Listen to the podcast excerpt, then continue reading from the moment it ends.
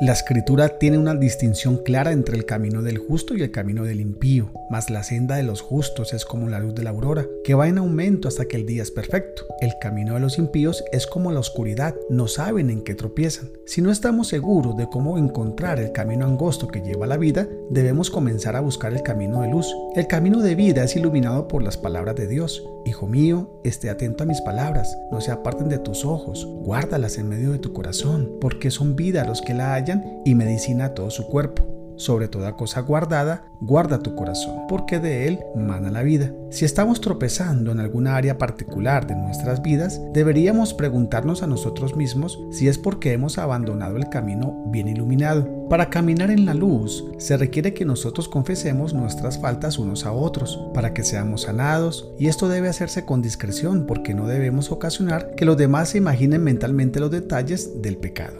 La escritura dice, porque vergonzoso es aún hablar de lo que ellos hacen en secreto. Esta manera de caminar en la luz nos permite gozar de la rica comunión con otros creyentes, pero si andamos en luz como Él está en luz, tenemos comunión unos con otros, y la sangre de Jesucristo su Hijo nos limpia de todo pecado. Primera de Juan 1.7. Si tratamos de ocultar nuestros pecados, es porque nos hemos desviado de la senda de vida, ya que no hay tinieblas, ningunas tinieblas en Él. Uno de los engaños más grandes de Satanás es tratar de convencernos de que nuestras faltas secretas no van a afectar a nadie, pero es este no es el caso, ya que como creyentes estamos unidos unos con otros en el cuerpo de Cristo, de manera que si un miembro padece, todos los miembros se duelen con él, y si un miembro recibe honra, todos los miembros con él se gozan. Cuando un hombre se une en matrimonio, tanto él como su esposa se convierten en una sola carne, por lo tanto, lo que el hombre hace en secreto afecta a su esposa y expone a sus hijos a la destrucción. Reconozcamos esta verdad y humillémonos a nosotros mismos con un arrepentimiento y confesión genuina para así experimentar la comunión y la victoria de caminar en la luz.